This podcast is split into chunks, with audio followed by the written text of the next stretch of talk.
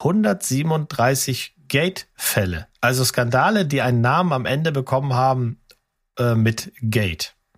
Das finde ich ganz abgefahren. Ja, Christina Applegate eine, zum Beispiel. Da, zum Beispiel. Hallo, hier ist Berg. Und hier ist Steven. Herzlich willkommen zu Steven Spoilberg.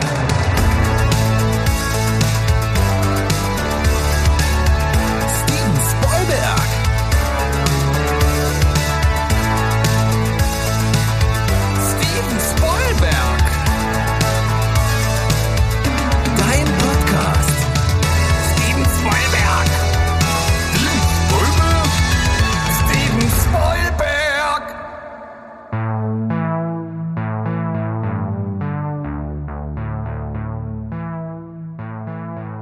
Hi, die hohe Welt da draußen. Wir sind wieder am Start. Euer liebster Film- und Serienpodcast aus dem wunderschönen Leipzig.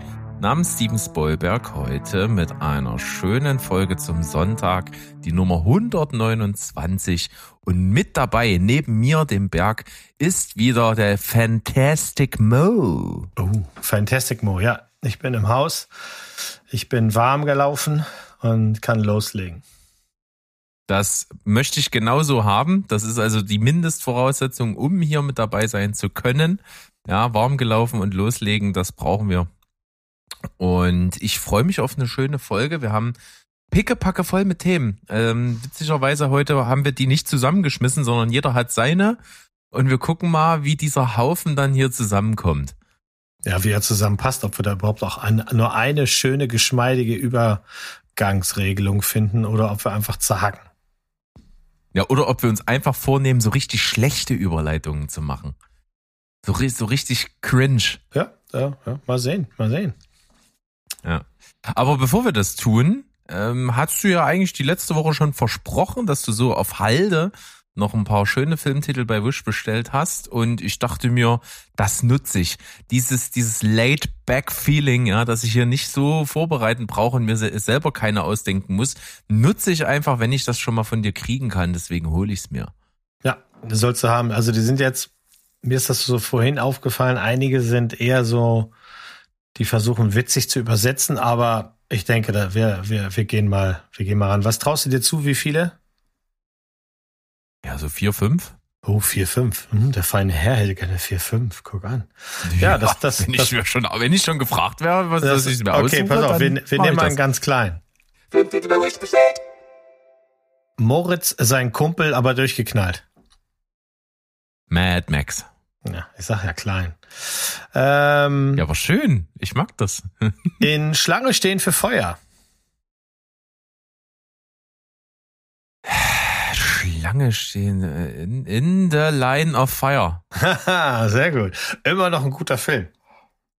Ich bin mir gerade nicht sicher. Ich glaube, den habe ich nicht gesehen. Das ist der mit Eastwood, oder? Ja. Mhm. Das ist mit dem, mit dem alten Eastwood, der wirklich damals schon seiner Rolle gerecht geworden ist, als, als älterer Herr äh, nochmal versuchen, irgendwie als Agent da zu arbeiten. Wenn ich mir jetzt vorstelle, dass er das jetzt immer noch so machen würde. Naja, gut, ist ja jetzt äh, mit 90 Jahren dabei, ja, der Mann. Mhm. Naja, nicht schlecht und immer noch hungrig. Wild und hungrig. Wild und hungrig. Wie Stevens Mama. da, da, da, da. Ich habe mir den Mafiaspruch hier zu Herzen genommen. Ach nee, war kein ja, Mafiaspruch. Du hast nur gesagt, die Mama von Italiener. Das Aber das gut. ist, glaube ich, das eine und dasselbe. Das ist gut. Okay, ähm, haben wir bald. Und zwar der Zeitraum, der dich auf Ostern vorbereiten soll.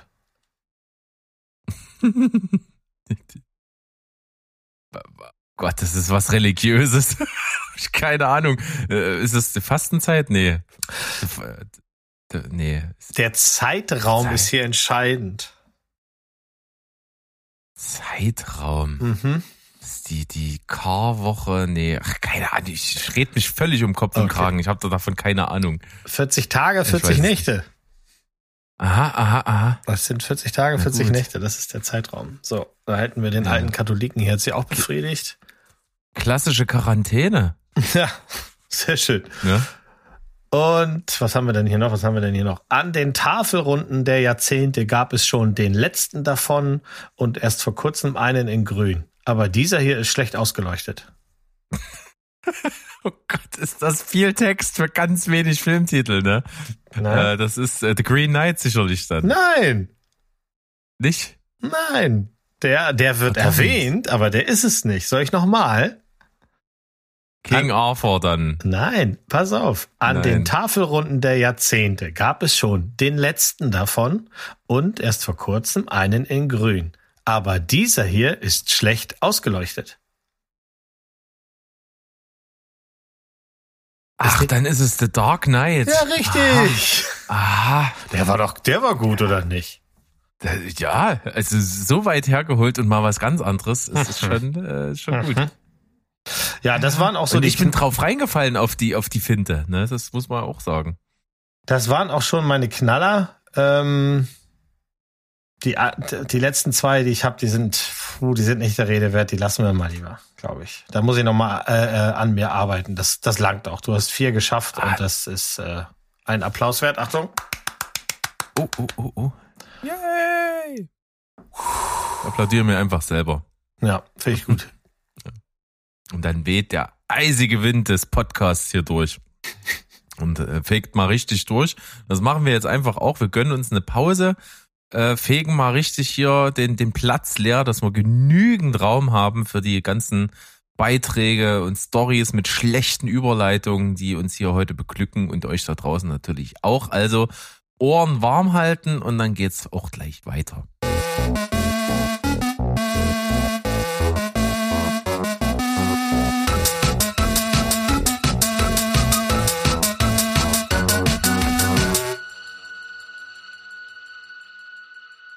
Ja, der letzte Satz war schlechte Übergänge. Und so ein, von einem schlechten Übergang kommen wir zu einer schlechten Veranstaltung. Ähm, die BAFTAs sind vergeben worden. Sagt dir das was, die BAFTAs?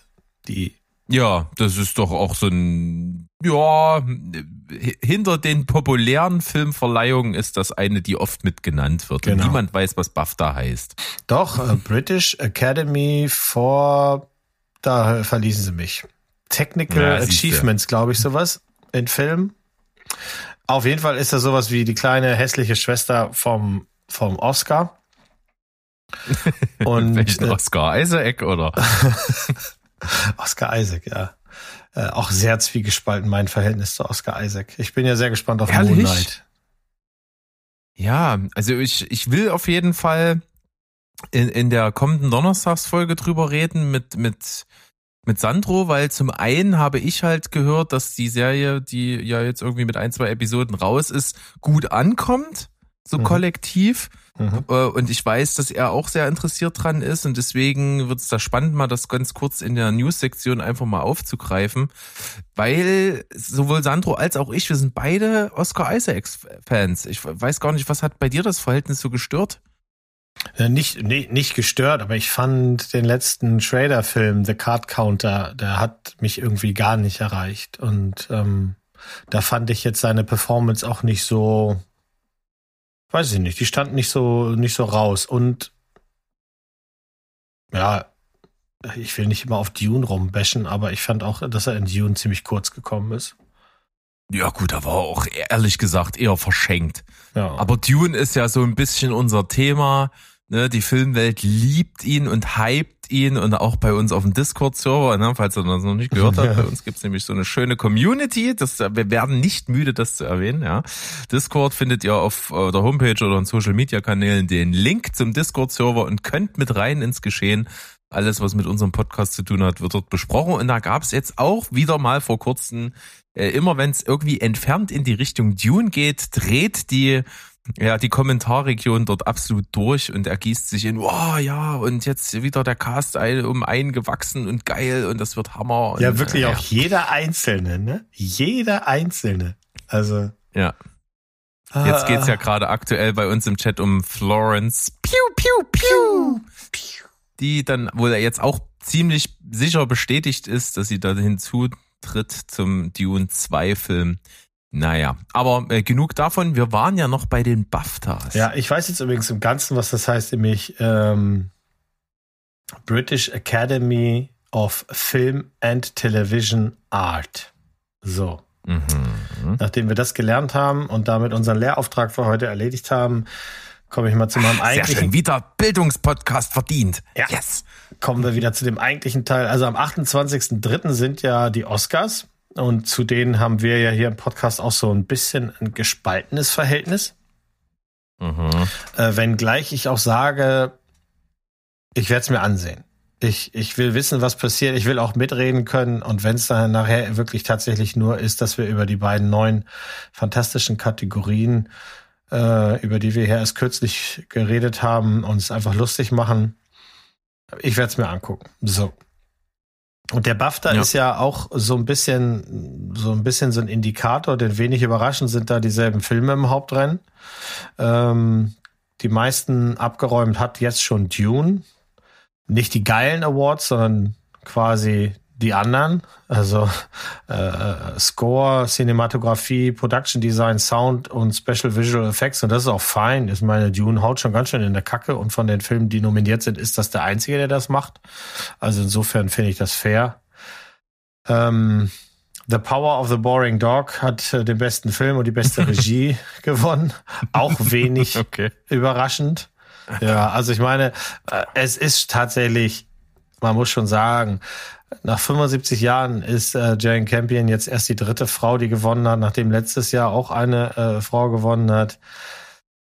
Äh, massive Proteste vorher, es werden zu wenig weibliche Filmemacherinnen gewürdigt etc. Alles fair und square, gar keine Frage, aber das macht diese ganze Veranstaltung genau wie den Rest nachher natürlich wieder ganz Wurst, weil theoretisch kennt man jetzt einmal mehr ein weiteres ähm, Konstrukt, wie man eine sichere Preisverteilung aufbaut. Also wenn ich jetzt ein Transmann, Transfrau, was auch immer werde und ich mache einen Film oder ich bin eine andere Minderheit, habe ich sehr hohe Chancen, durch Druck da reinzukommen. Und das finde ich halt so ein bisschen schade.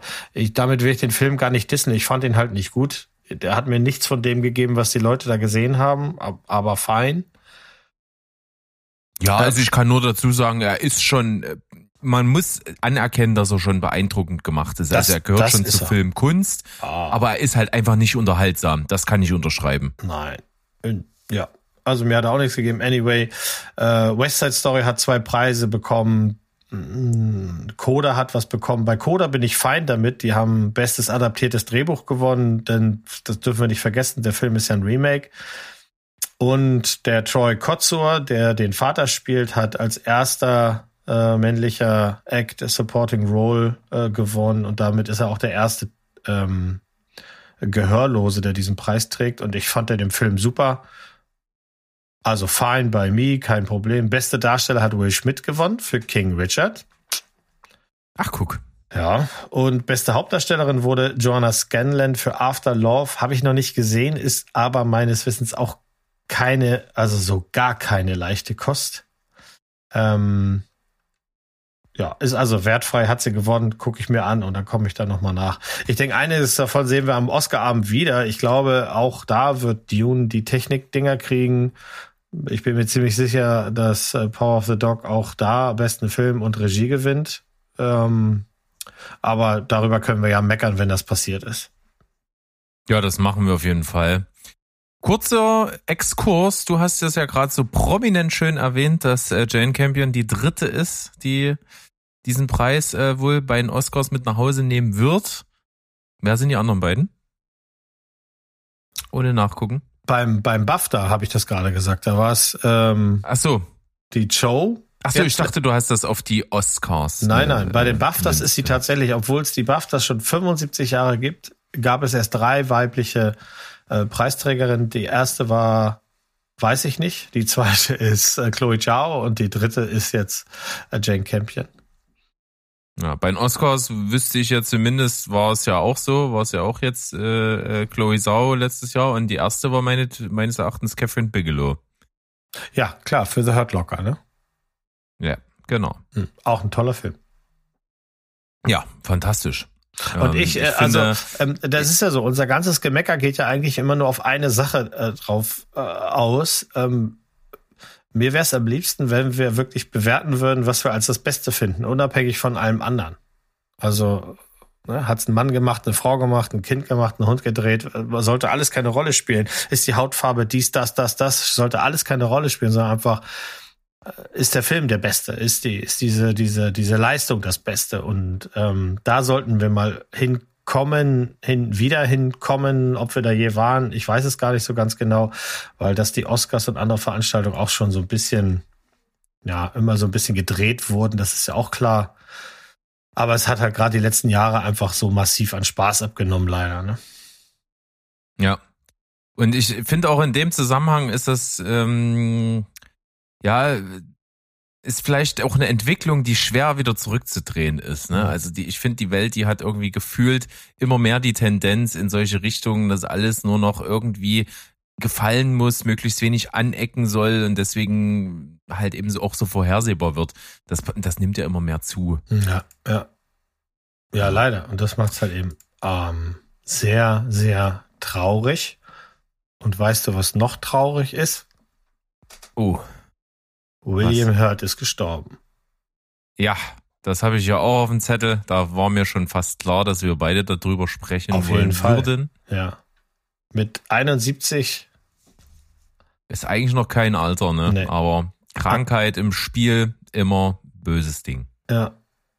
Krebserkrankung und ähm, ja, das ging relativ leise vonstatten, muss ich sagen. Also ich habe mal gehört, dass er erkrankt ist, aber ähm, in, in, den Folgejahren war das jetzt irgendwie komischerweise nie so ein großes Thema. Und da hat mich das dann schon so ein bisschen aufgewühlt.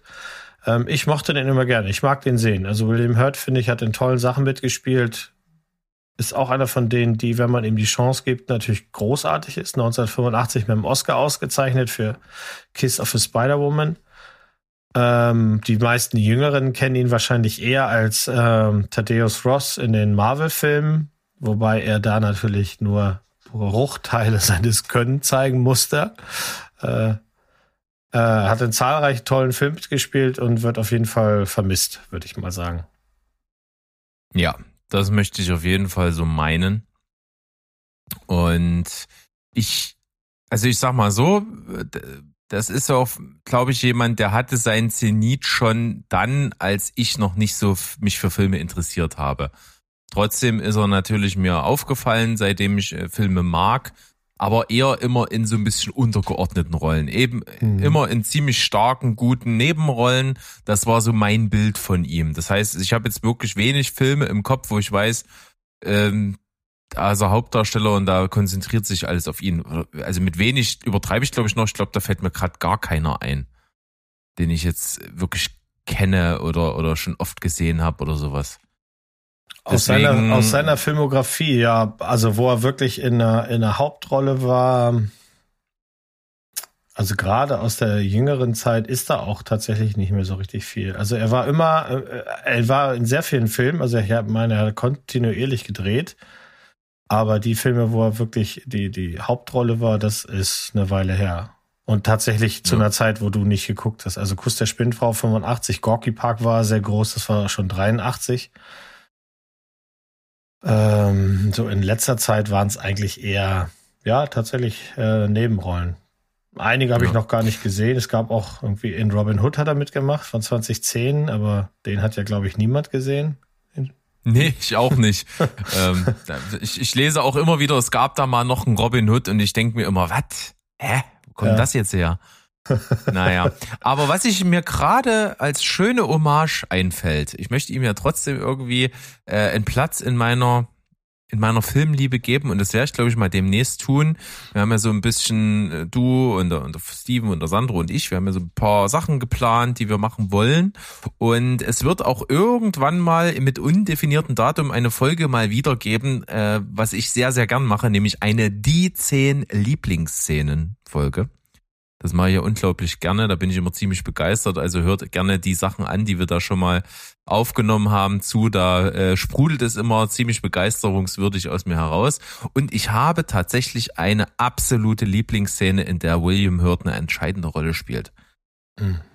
Mehr möchte ich dazu gar nicht verraten. Teaser, Teaser.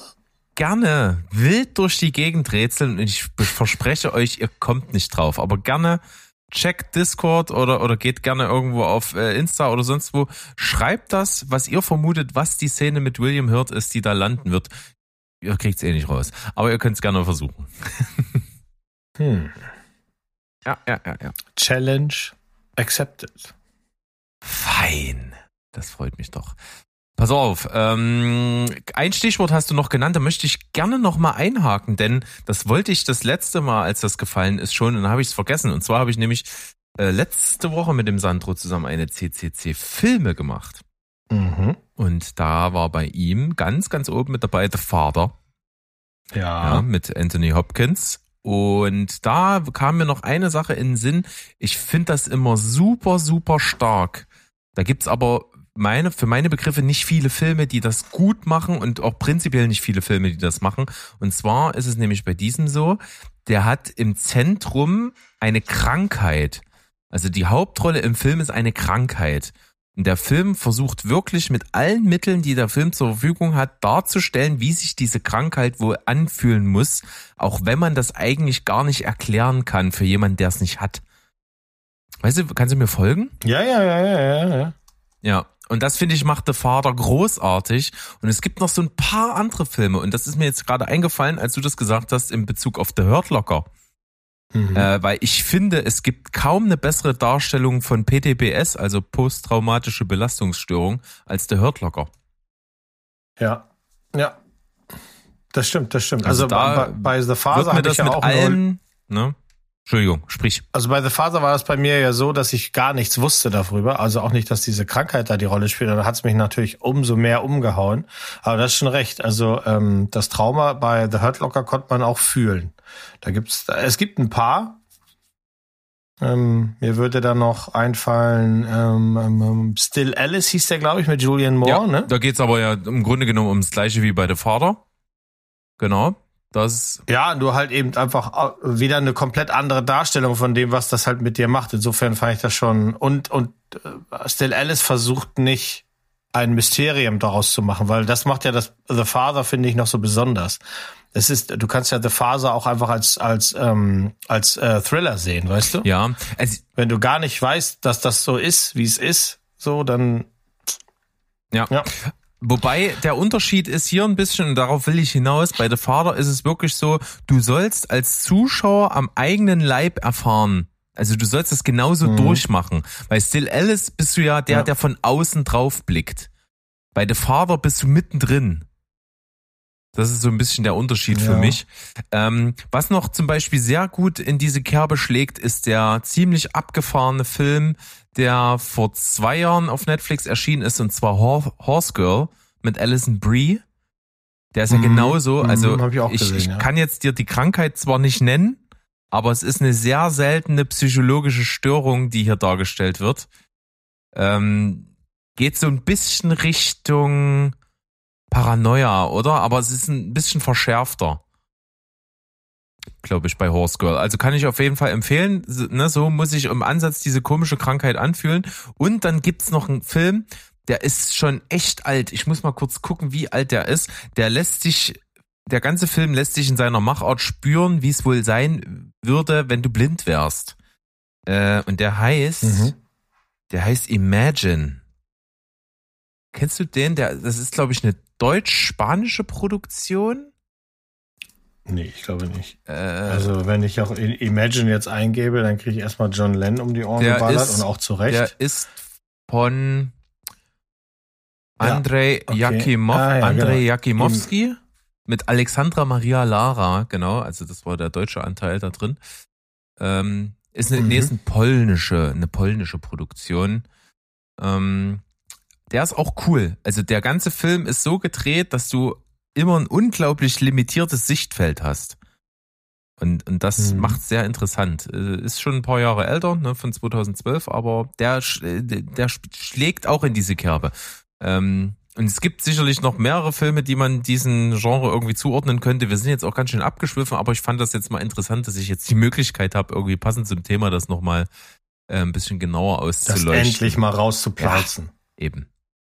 Ja, wenn es raus muss, muss raus. Das ist ja kein ja, Problem. Ja, das ist ja mit Körperflüssigkeiten auch so. Ja, und was auch unbedingt raus muss, ist ja äh, Deadpool 3. Ne? Du nimmst das echt ernst heute mit den scheiß Überleitung. du hast gesagt, wie wir es machen wollen, ja, dann machen wir das so. Ich vollkommen meine, wir haben zurecht. ja hier auch einen Auftrag. Vollkommen zurecht. Ja, Deadpool 3, äh, äh, wenig überraschend mit Ryan Reynolds. Ähm, und mittlerweile auch nicht mehr so richtig überraschend, dass ähm, Sean Levy den dritten Teil machen wird, der mit Ryan Reynolds ja schon Free Guy gemacht hat. Den fand ich gut. Oh ja. Und das Adam-Projekt, den fand ich okay. Äh, ich, ich bin gespannt. Eigentlich dauert es mir schon zu lang. Also der Gap zwischen zwei und drei ist jetzt schon echt lang oder weiß nicht, kommt mir das nur so vor oder ist der schon echt lang? Es ist, glaube ich, nicht so ultra lang, oder? Wann kam Deadpool 2? 2018, 2019? Naja, 18, das ist schon. Naja, okay. Ich bin also, äh, im Moment kriege ich gerade den Stempel, ich bin zu ungeduldig. Ich erhoffe mir viel Craziness davon, wie bei den anderen beiden. Ich mag die beiden sehr gerne, auch wenn sie Momente haben, die man, ja, die man anders better, besser hätte machen können.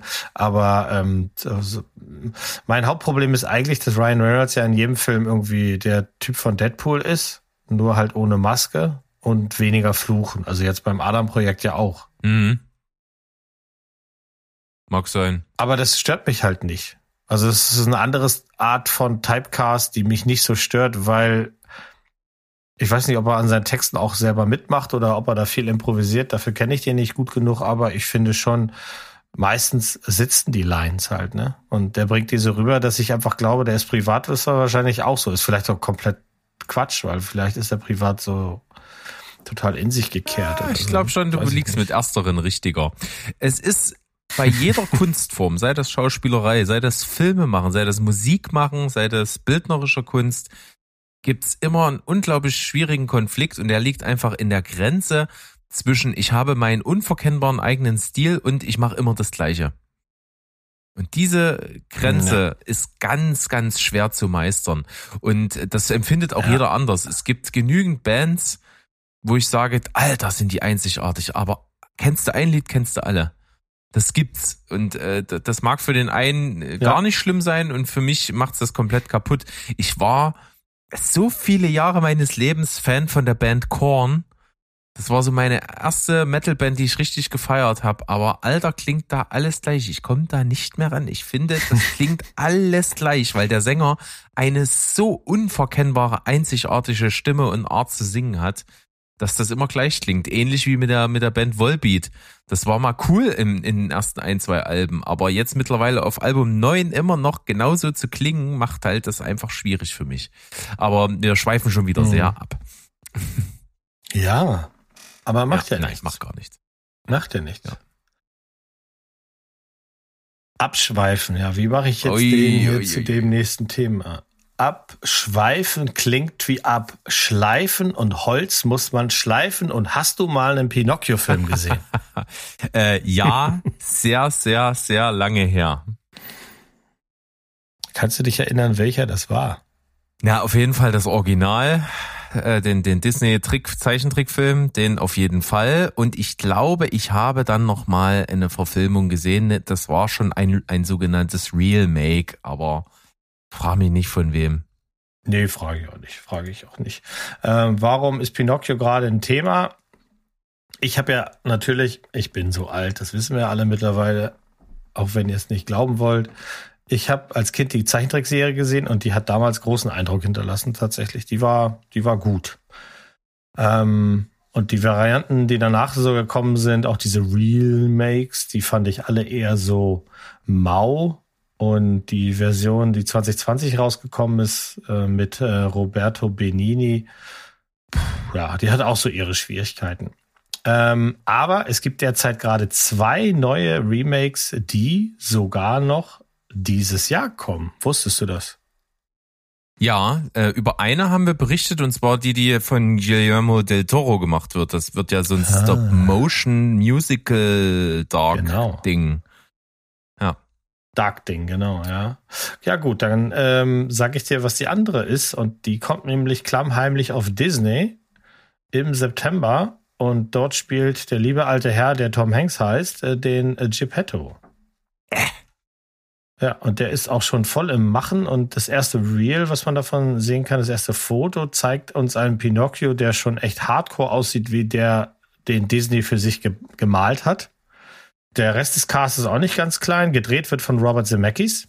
Ach, guck an, Reunion. ja. Tom Hanks ja. und Robert Zemeckis ist äh, ja eine Erfolgsgeschichte für sich. genau. Und äh, wir sehen dann noch äh, Joseph Gordon-Levitt, äh, Keegan Michael Kay, äh, Luke Evans, Lorraine Bracco und und andere, die halt eigentlich die klassische Geschichte eben erneut zum Leben bringen. Also äh, wirklich klassisch am an der Disney-Verfilmung klassisch rangehalten, so wollen sie da rangehen, wohingegen ja äh, Guillermo del Toro eine ganz andere Herangehensweise an diese ganzen, an den ganzen Roman nimmt. Du hast den, du hast den nicht gesehen, du hast das Buch nie gelesen, nehme ich mal an, ne? Das, das kann ich dir tatsächlich mal sehr empfehlen. Ähm, ich habe das mal gelesen, das ist schon eine ganze Weile her, aber es gab tatsächlich mal den Aufruf, nachdem jemand da irgendwie so eine Doktorarbeit drüber geschrieben hat oder ich weiß nicht was, auf jeden Fall haben namenhafte äh, Autoren dazu aufgerufen, das Buch wie ein Erwachsenenbuch äh, zu betrachten, also Erwachsenenliteratur und das zu lesen und dann die gesamte Dunkelheit, die da drin ist, ähm, zu erkennen. Und das ist schon so, das Buch ist echt dark. Das ist, das hat schon so dunkle äh, Momente und halt eben auch, davon ist halt nicht mehr viel übrig geblieben in den Verfilmungen. Aber wenn man sich dann in dem Zusammenhang diese Disney-Verfilmung nochmal anguckt, dann kommt die auch nicht so richtig fröhlich davon. Ja, äh, ich weiß genau, was du meinst, weil ich mich meine zu erinnern, dass diese Realverfilmung, die ich mal gesehen habe, ultra düster war. Also da steckt viel düster. Mhm. Und ich, also jetzt kram ich so richtig, ne, in, in meiner in den Hinterstübchen meines Hirns. Ich glaube, ich war in der Grundschule. Ich glaube, in der Grundschule war ich bei meinem allerersten Theaterbesuch. Ich war in einem richtigen Theater und ich glaube, wir haben Pinocchio gesehen und das war auch, also das war nicht kindlich inszeniert. Also das war auch schon mhm. sehr ernst, meine ich mich zu erinnern. Ja, ich meine, es ist ja kein Geheimnis, dass viele Geschichten, die, die, die schön und kindlich verfilmt wurden, gerade auch von Disney, die Märchen und so, dass die in ihrer Ursprungsform ja viel, viel mehr Metaebene hatten und dark sind. Also hier bei Pinocchio ist das zum Beispiel so, da gibt's so eine Stelle, der, der hört ja einfach schlecht, der Bengel. Das ist ja so. Und dann sagt die Fee zu ihm, du musst jetzt deine Medizin nehmen, weil du bist krank. Und dann will er das nicht. Und äh, zur Strafe lässt sie dann erstmal Sargträger vor der Tür auftauchen. Mhm. Also so, ne, du machst das eine nicht, da gibt's gleich die, die Komponente äh, Tod. Und ähm, die olle Grille, die wir ja immer sehen, also die bei Disney Jiminy Cricket hieß, glaube ja. ich. Und äh, bei Giuliano del Toro wird das Ding Sebastian J. Cricket heißen. Ähm, die gibt's im Buch ja nur ungefähr für drei Sekunden, weil die taucht auf und der Junge zermatscht sie. Ja, bei Guillermo del Toro ist es, glaube ich, Ewan McGregor, ne? Ja. ja, genau. Ich bin gespannt auf beide Versionen. Stop Motion soll kommen im Dezember. Und das Disney-Ding soll sogar schon, habe ich ja gesagt, glaube ich, im Juni kommen. Ähm, ob das jetzt unser Disney auch gleich ist oder nur die US-Variante, weiß ich nicht genau, aber ja, schauen wir mal. Ich glaube, das eine wird eher so ein schöner Sonntagsfilm und das andere wird äh, sowas in Richtung Nightmare Before Christmas. Hm, mag sein. Was auch, äh, ja, doch schon sehr nihilistisch ist. Jetzt habe ich nämlich mal eine schöne Überleitung. Ist das neue Video von Rammstein. Hast du ah. wahrscheinlich nicht gesehen, oder? Nee, ich habe nur mitbekommen, dass da wieder alle so einen riesen Fass drum machen und ähm ja gut, das mit dem riesen Fass, das finde ich jetzt albern, das habe ich nicht mitbekommen. Äh, tatsächlich war der Werdegang folgender. Steven schrieb mir nämlich mal, was mich völlig überrascht hat, ey Alter, das neue Rammstein-Video ist mal richtig geil. Dann habe ich es nicht geschafft, mir das unmittelbar anzuschauen und dann habe ich das nämlich mitbekommen, dass es das gibt und habe das gesehen und war tatsächlich sehr beeindruckt. Es sieht mhm. fantastisch aus. Äh, das Lied heißt Zeit. Ist so ein bisschen die Mischung wie, also musikalisch so ein bisschen wie hier dieses Ohne dich, was es mal gab von Rammstein. Also so halb Ballade, halb Ausbrechen und Rock und, und ordentlich. Ähm, mhm. ist jetzt keins, was ich mir irgendwie anmachen würde, aber ist halt so relativ typisch Rammstein. Trotzdem funktioniert es in Kombination mit dem Video ziemlich gut und das Video ist eigentlich total simpel, denn das Hauptfeature der visuellen Kraft schöpft das Video daraus, dass die Szenen, die gezeigt werden, halt einfach rückwärts abgespielt werden. Ähm, mhm. Klingt einfach, ist aber in den Szenen, die verwendet werden, extrem wirkungsvoll. Du hast ganz viele Szenen, so in so einem schwarzen Raum, wo eben Sand von der Decke fällt und dann Figuren durch diesen Wasserfall aus Sand dann so herauslaufen und sowas. Und das rückwärts mhm. abgespielt ist natürlich ein geiler Effekt, weil du dann auseinanderfliegende, gesprengte Sandpartikel hast, die sich alle wieder vereinen und in so einen Fluss nach oben rinnen. Also das macht, das ist effektmäßig ultra gut gemacht. Äh, Finde ich ziemlich geil. Gibt's auch noch so ein paar Kriegsszenen und noch so ein paar. Äh, der Film beginnt mit einer mit einer Szene, wie, wie, wie äh, Leute aus einem Ruderboot bei stürmischer See dann ins Wasser springen und untergehen. Und das eben auch rückwärts. Also die kommen quasi aus der Tiefe des Wassers so nach oben und dann kommen die durchbrechen die durch den Himmel, der ja in dem Moment die Wasseroberfläche ist, wieder zurück ins Boot und so. Also das ist, sieht alles sehr eindrucksvoll aus. Fand ich richtig cool. Und dann äh, läuft der Abspann dieses Werkes und dann steht da Written and Directed by Robert Quistek. Ja, ja, genau. Das habe ich mitbekommen am Ende, ja. ja. Das ist natürlich da das ist schon wieder. ziemlich cool, ja. Ja, da haben wir es wieder, ne? Also Regisseure und ihre Musikvideo-Affinität, ne? Das hatten wir auch vor kurzem auch hier schon mal ein bisschen ausführlicher besprochen. Also gerade als Sandro und ich so Regiedebüts gesprochen haben, da waren einige dabei, die natürlich vor ihrem großen Kinodebüt auch Musikvideo-Erfahrungen hatten. Nicht zuletzt ne, der große David Fincher, der ja eine ganze, ganze Reihe gemacht hat davon. Und ja. Robert Quistek, na, für diejenigen, die es nicht wissen, also namentlicher Verwandt mit Michael Quistek, der äh, deutsche Schauspieler, der ein ziemlicher Sympathieträger ist, ja leider gestorben ist vor kurzer Zeit. Ähm, das ist also von ihm der Sohn und da kann ich hier nur noch mal auspacken. Ich habe das zwar bestimmt schon mal erzählt, aber ich rufe es gerne noch mal ins Gedächtnis. Es gibt ja diesen äh, wunderbaren Film, den ich so toll finde, Oh Boy. Und da gibt es ja dann im letzten Teil des Films eine Szene von Michael Quistek, und der hat für diese Szene ja die Lola bekommen. Und das Witzige ist, es gibt auf YouTube das Video, wie er diesen Preis bekommt. Und die Geschichte ist nämlich so toll. Also ich kann dieses Video nur wärmstens empfehlen, weil das ist so super. Und dann mag man diesen Mann gleich noch viel mehr, denn er war nominiert für diese Szene äh, zusammen in der Kategorie mit seinem Sohn selber. Robert Quistek hat in irgendeinem anderen Film eine Szene gespielt, wo er auch für den Preis nominiert war. Und die haben beide sozusagen ähm, um den gleichen Preis gebuhlt. Und äh, Michael Quistek hat gewonnen und baut diesen Umstand natürlich in seine Dankesrede ein und erzählt so eine schöne Geschichte, wie beide zusammen sich eigentlich vorbereitet haben darauf, wie man eine Szene toll spielt äh, und das ganze Gleichgewicht irgendwie ganz anders war und äh, jetzt letzten Endes aber doch er ist derjenige, der das gewonnen hat. Und das mehr oder weniger sein Sohn ja dann zuschreibt, hätte der, sein Sohn nicht ihm was Bestimmtes gesagt, dann hätte er die Szene, für die er den Preis gekriegt hat, nicht so gespielt und hätte den Preis wahrscheinlich nicht bekommen. Also es ist eine unglaublich tolle Rede, kann ich nur empfehlen, findet man bei YouTube. Ähm, ist toll. Ja, von Rammstein auf Quistek ich kenne ihn auch noch unter einem anderen Namen. Ich weiß nicht, ob du ihn auch kennst. Captain Peng. Er macht Musik, ne? Ja. Ja.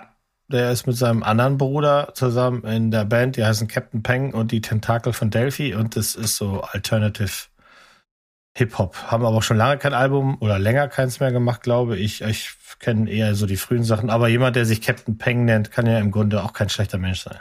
Nee, also das ist, das zeugt von Großem. Das zeugt von Großem. Ähm, wie machen wir denn das jetzt? Was wäre passiert? Wäre etwas Großes passiert mit uns Menschen, wenn wir statt Fingern Hotdog-Würstchen an den Händen gehabt hätten? Puh, das ist jetzt eine der großen Fragen der Menschheit, die noch ungeklärt ja, sind, meine und ich. Die wird wahrscheinlich beantwortet und das ist darauf will ich hinaus. Okay, schön.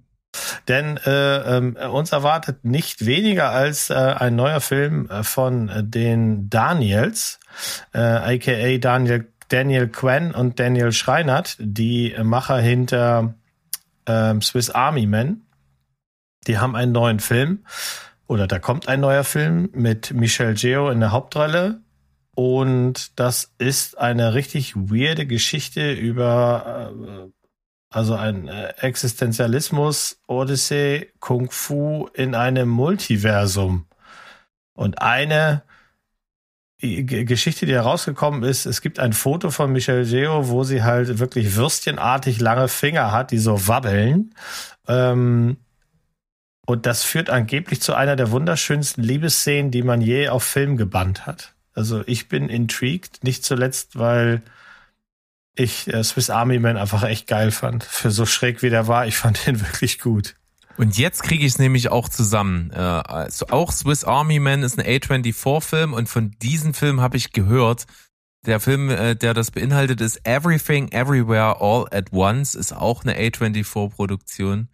Und ähm, sobald ich das höre, bin ich in.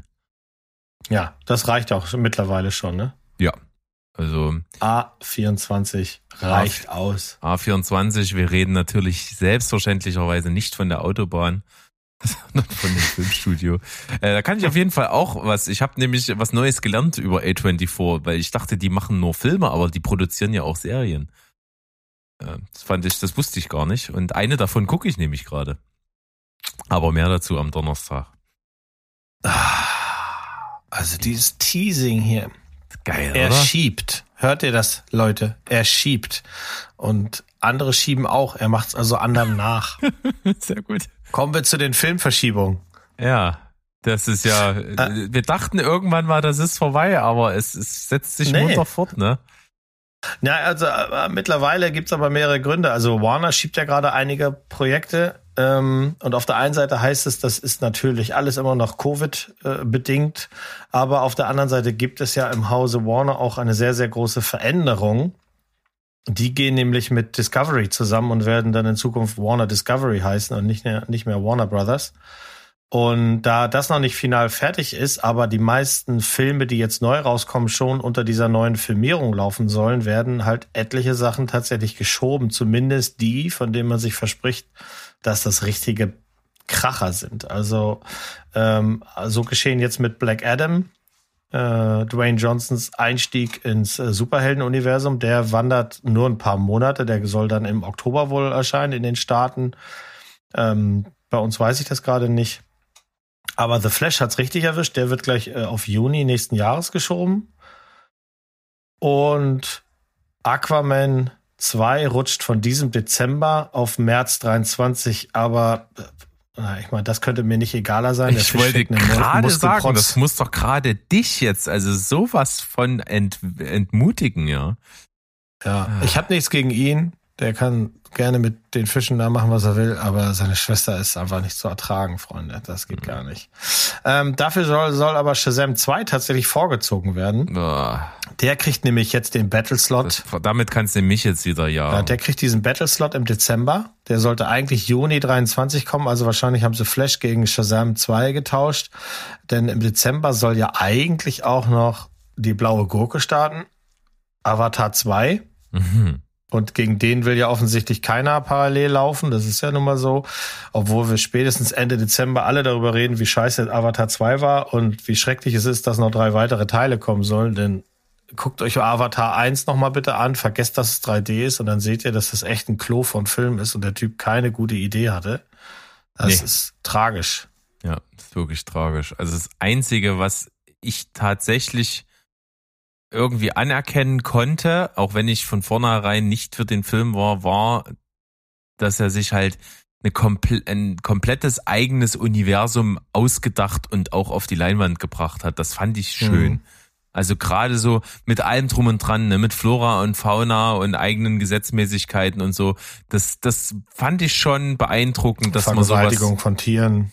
Mhm. Ja gut, das nimmt halt tatsächlich jetzt nicht, aber rein visuell einfach wirklich jede kleine scheiß Pflanze, jede Art, wie dort irgendwas rumläuft und funktioniert, das fand ich schon irgendwie äh, rund. So, aber storymäßig ein Klo, schauspielerisch mehr als fraglich und naja, insgesamt dann eben mit den all Aspekten, mit diesen äh, ja, gelinde gesagten Tierquälen und weiß ich nicht was, äh, ist das alles dann irgendwie ja, bei weitem nicht ein guter Film. Das ist halt kein Film, der gut altert, weil du, um den wirklich zu lieben, wie die Leute ihn damals geliebt haben, äh, musst du ins Kino gehen und den im IMAX 3D sehen oder sowas und das kannst du halt zu Hause nicht nachholen. Das ist halt so. Aber anyway, wir wollen, wir brauchen ihm nicht noch mehr Raum geben. Wir kriegen noch, noch vier Teile oder, oder drei und ähm, das sind auf jeden Fall einige Abges zu viel abgesehen mal davon, dass der das, was ich jetzt gerade als positiv hervorgehoben habe, gemacht hat, dass er also diese Welt halt wirklich sich komplett mit allem drum und dran ausgedacht hat, fand ich damals schon, dass es halt scheiße aussieht. Ehrlich gesagt. Also ich fand das, mhm. bis auf diesen, diesen 3D-Effekt und so, fand ich das nie beeindruckend. Ich fand es sah immer aus wie, ein, wie eine schlechte Zwischensequenz in einem nicht guten Computerspiel.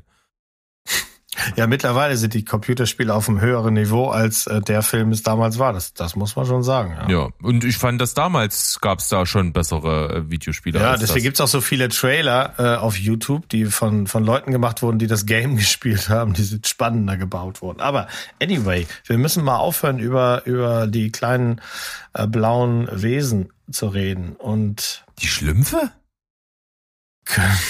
Ey, halt mir die Schlümpfe daraus. Ja, das ist eine ganz dufte Gang. Okay.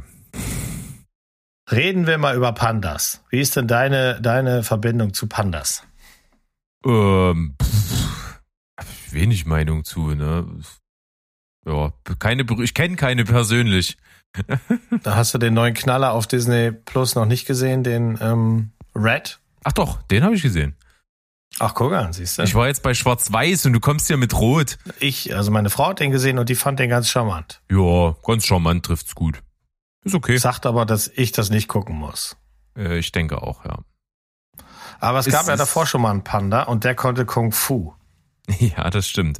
Da war ja auch, uh, das ist eine der Sternstunden von Wolfgang M. Schmidt. der hat irgendwie mal einen davon so richtig bösartig verrissen. Ah, das war gut. Ja, belegt einmal mehr, aber lassen wir das. Wolfgang M. Schmidt, ja. Äh, für alle die, die also nichts mit ihm anfangen können, aber mit einem Kung Fu Panda, die können sich freuen, denn Netflix hat einen Serienauftrag gegeben, bei der Jack Black auf jeden Fall mit an Bord ist. Und das finde ich ist schon immer ganz wichtig, weil äh, ein geliebter Charakter aus diesen drei Filmen, die es da gab, dann fände ich es wirklich schlimm, wenn man den jetzt für eine Serie neu synchronisieren müsste. Er ist auch der einzige, also der erste, der an Bord ist, aber es kann ja natürlich sein, wenn Jack Black kommt, dass die anderen Stimmen auch kommen. Ich weiß, dir ist das Wurst, weil du das auf Deutsch guckst.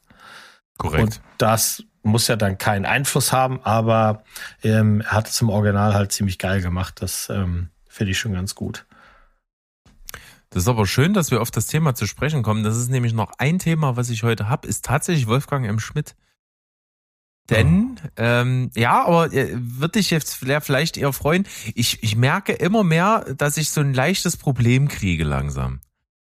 Weil. oh, da ist Heilung in Sicht.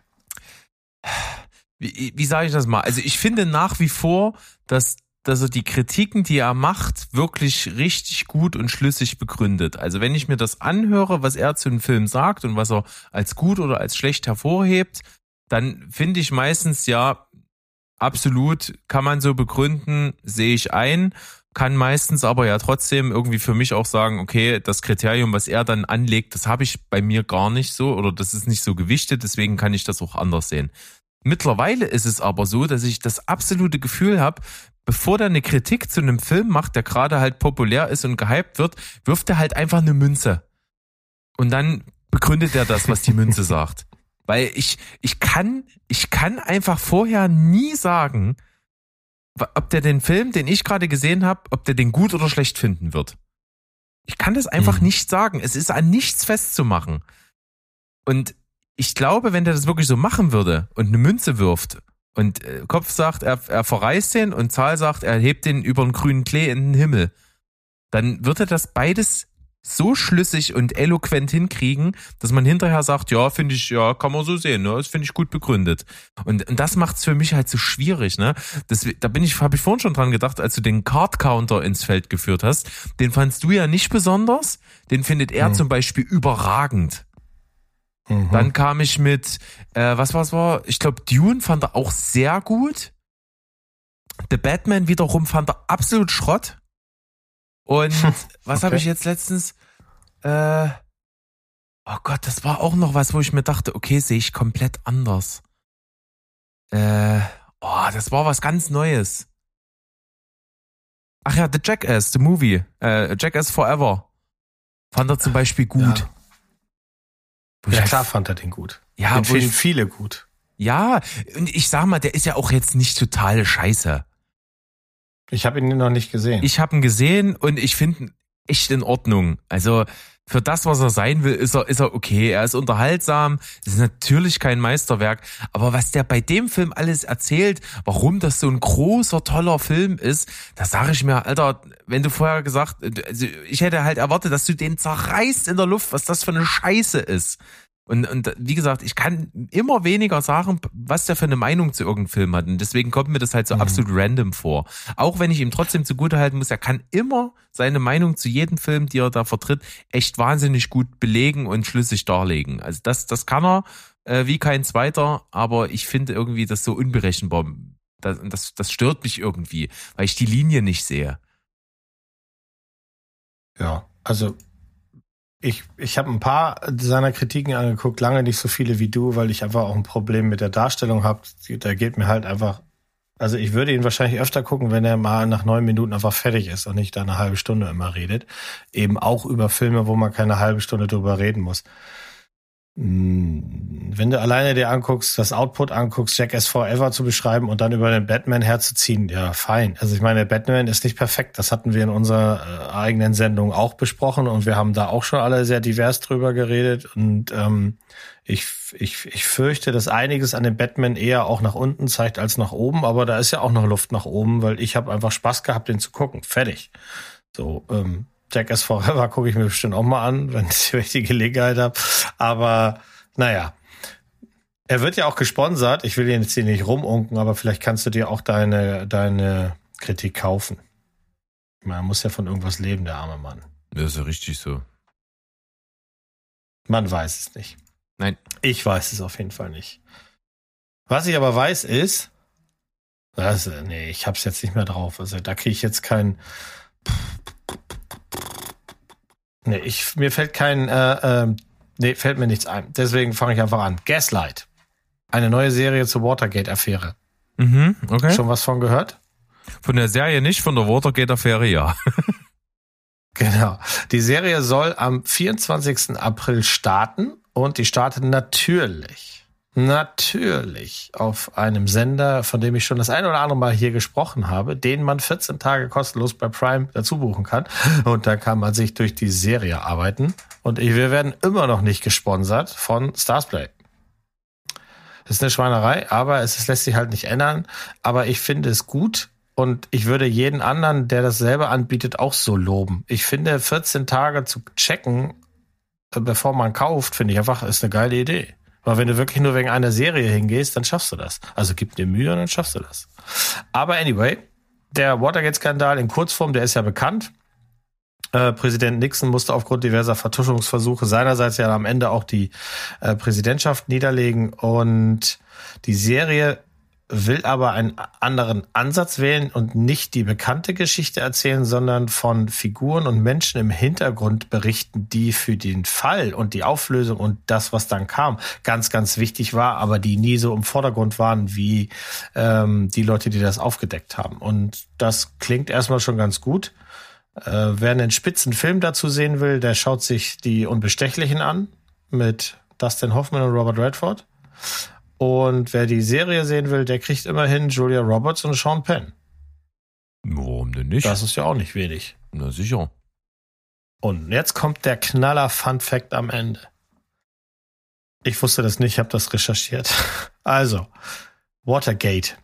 Warum Watergate? Weil Skandalen gerne das Wort Gate hinten angehängt wird. Es gibt allein im Bereich Politik 137 Gate-Fälle. Also Skandale, die einen Namen am Ende bekommen haben äh, mit Gate. Das finde ich ganz abgefahren. Ja, Christina Applegate eine, zum Beispiel. Da, zum Beispiel. Da, äh, das ist alphabetisch sortiert, kann man das äh, sich ansehen auf äh, Wikipedia. Es fängt an mit äh, Abu äh, äh, Ghrabi Gate. Also das ist diese Geschichte, dass die Leute da in Abu Ghrabi gefoltert wurden. Dann gibt's Billygate, Bonusgate, es gibt Fahrtgate, es gibt Fridgegate. Also ich fand das ganz interessant. Es gibt auch jede Menge andere, wo das Wort Gate benutzt wurde, also auch journalistische Skandale und ähm, äh, Entertainment-Skandale gibt's auch die Elsa Gate, Flake Gate, Driver Gate. Ich fand das ganz interessant. Ich werde mich da auf jeden Fall nochmal durcharbeiten. Ich wusste das nicht. Also das Einzige, was ich wusste, eben, dass eben das gerne benutzt wird, um so äh, große Staatsaffären oder irgendwelche Streiche oder was auch immer äh, zu, zu betiteln, dass das Gate benutzt wird am Ende, aber dass das so eine weitreichende Tradition hat, das war mir natürlich jetzt nicht so klar. Ja, Elsa Gate zum Beispiel ist ein Skandal von 2017, äh, der auf ein Phänomen zurückführt, dass es jede Menge ähm, YouTube-Videos gibt, die nach außen hin gemacht sind für Kinder, in Wirklichkeit aber an Erwachsene gerichtet sind. Also zum Beispiel, deswegen Elsa, YouTuberin, die sich anziehen wie Elsa aus Frozen und dann aber ein bisschen zu sexy daherkommen. Mm. Mm. Mit mhm. diese Vorstellung im Kopf, die lassen wir jetzt einfach mal ein bisschen blühen. Ne? Die lassen wir sacken. Und, und ja, jetzt nicht wieder gleich nach unten in den Schritt jetzt hier wandern, verbal, Mensch. Ach Gottchen. Ja, äh, ich guck gerade mal auf meinen Plan. Also alles, was ich hatte, hast du auch angesprochen. Also ich bin, mhm, ich bin mit mhm. meinen Themen fast durch. Ich habe hier noch eine okay. schöne Anekdote. Die hat der Steven aus dem Hintergrund. Ja, der spinnt ab und zu ja trotzdem, auch wenn er nicht zu hören ist, größtenteils krankheitsbedingt, spinnt er hier trotzdem Fäden und schmeißt mir immer mal Sachen rein. Und er hat mir ein schönes Video offeriert, welches ich mir angeschaut habe. Geht nur fünf Minuten. Und zwar spricht da der Schauspieler Steven Tobolowski. Spricht über seine Zusammenarbeit mit Steven Seagal. Und mhm. äh, es gab mal einen Film, ich habe leider jetzt gar nicht nachgeguckt, welcher Film das ist, in dem die mal zusammen gespielt haben. Äh, Finde ich das hier? Warte mal, latest movie.